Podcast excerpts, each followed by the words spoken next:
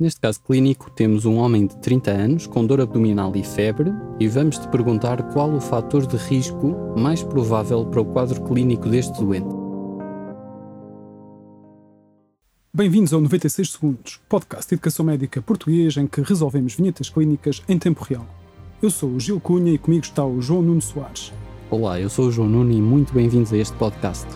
Nós queremos ajudar-te na tua preparação para a PNA. Fica a saber mais sobre nós no site medapprentice.com.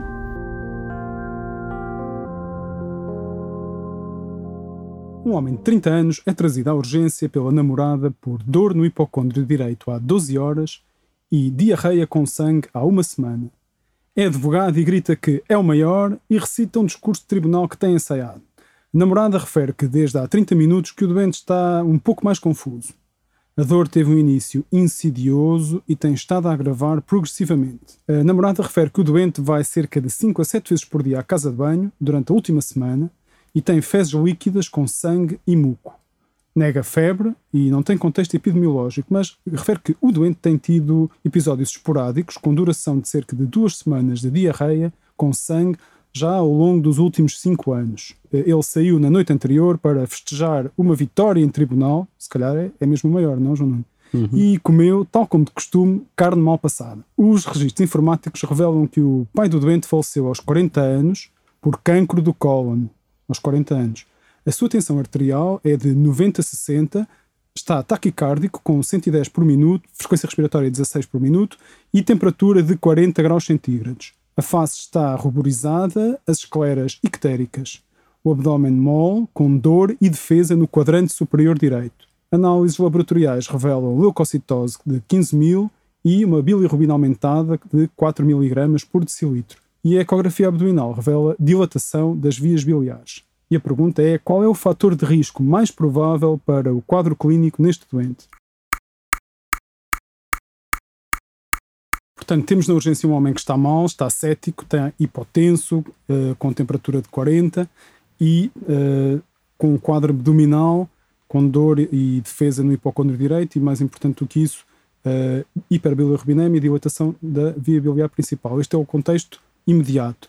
Mas depois temos o contexto geral do doente e tudo nesta vinheta nos aponta para uma doença inflamatória intestinal. Ele tem há 5 anos que anda com uh, dejeções diarreicas e com sangue, uh, e tem o pai com antecedentes de câncer do cólon muito novo, e por isso eu penso numa doença inflamatória intestinal, possivelmente uma colite ulcerosa.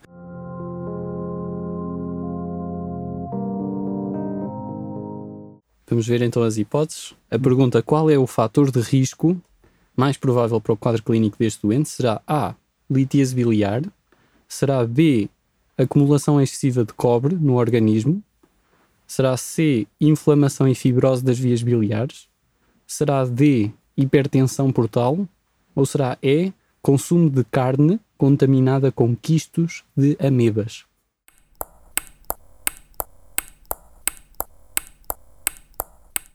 Agora, é, a questão é como é que eu vou ligar este quadro agudo da obstrução da via biliar com a doença inflamatória intestinal. Eu penso que é a colite ulcerosa está associada à colangite esclerosante, mas a impressão que eu tenho é que isso dá um quadro mais arrastado. Prosseguindo naquele raciocínio da doença inflamatória intestinal associada à colangite esclerosante, eu vou optar pela resposta C, inflamação e fibrose das vias biliares.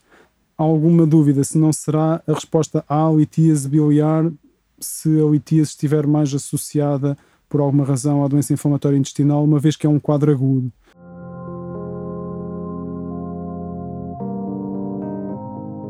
A resposta certa é a resposta C, inflamação e fibrose das vias biliares. Hum.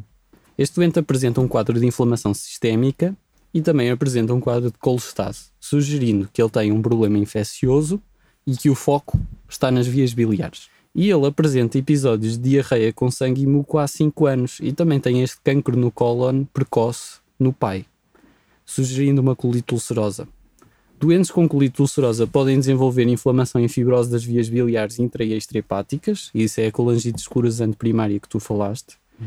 e a estenose aumenta o risco de obstrução parcial do lumen hum. e infecção ascendente das vias biliares, co causando coli, uh, colangite ascendente, uhum. colangite aguda, uhum. que é o problema que este doente tem agora. Certo.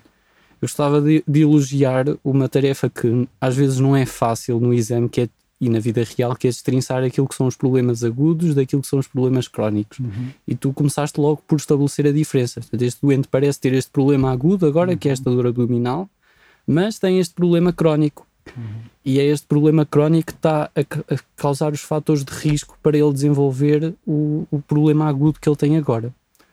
Outra questão é a litíase. Eu coloquei aqui, ele fez uma ecografia abdominal e em termos de pergunta de exame seria talvez até um bocado de má fé minha se eu se ele tivesse uma litíase biliar uhum. e ele tivesse feito a ecografia e eu não tivesse posto lá que ele tinha um achado tão relevante Sim. porque a principal causa de colangite é litíase, isso. porque a migração de um cálculo para o colédoco que obstrói, causa a tal obstrução e, tá, e isso seria propicia a infecção ascendente. Seria demasiado rebuscado pensarmos Sim. num cálculo eh, que a ecografia não conseguisse ver eh, ali na via biliar principal. Ok.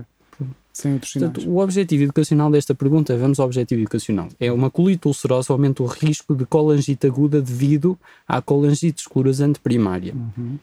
E eis a questão: doentes com colangite aguda devem ser questionados sobre a presença de sangue nas fezes para excluir uhum. ou despistar fazer um surveillance de uma colite ulcerosa que eles possam ter.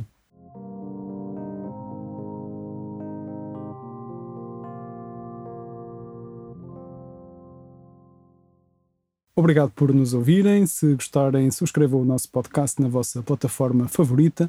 Enviem-nos um e-mail para medapprenticeportugal.gmail.com com as vossas sugestões de perguntas para se inscreverem para virem aqui resolver casos connosco. Um abraço, até à próxima.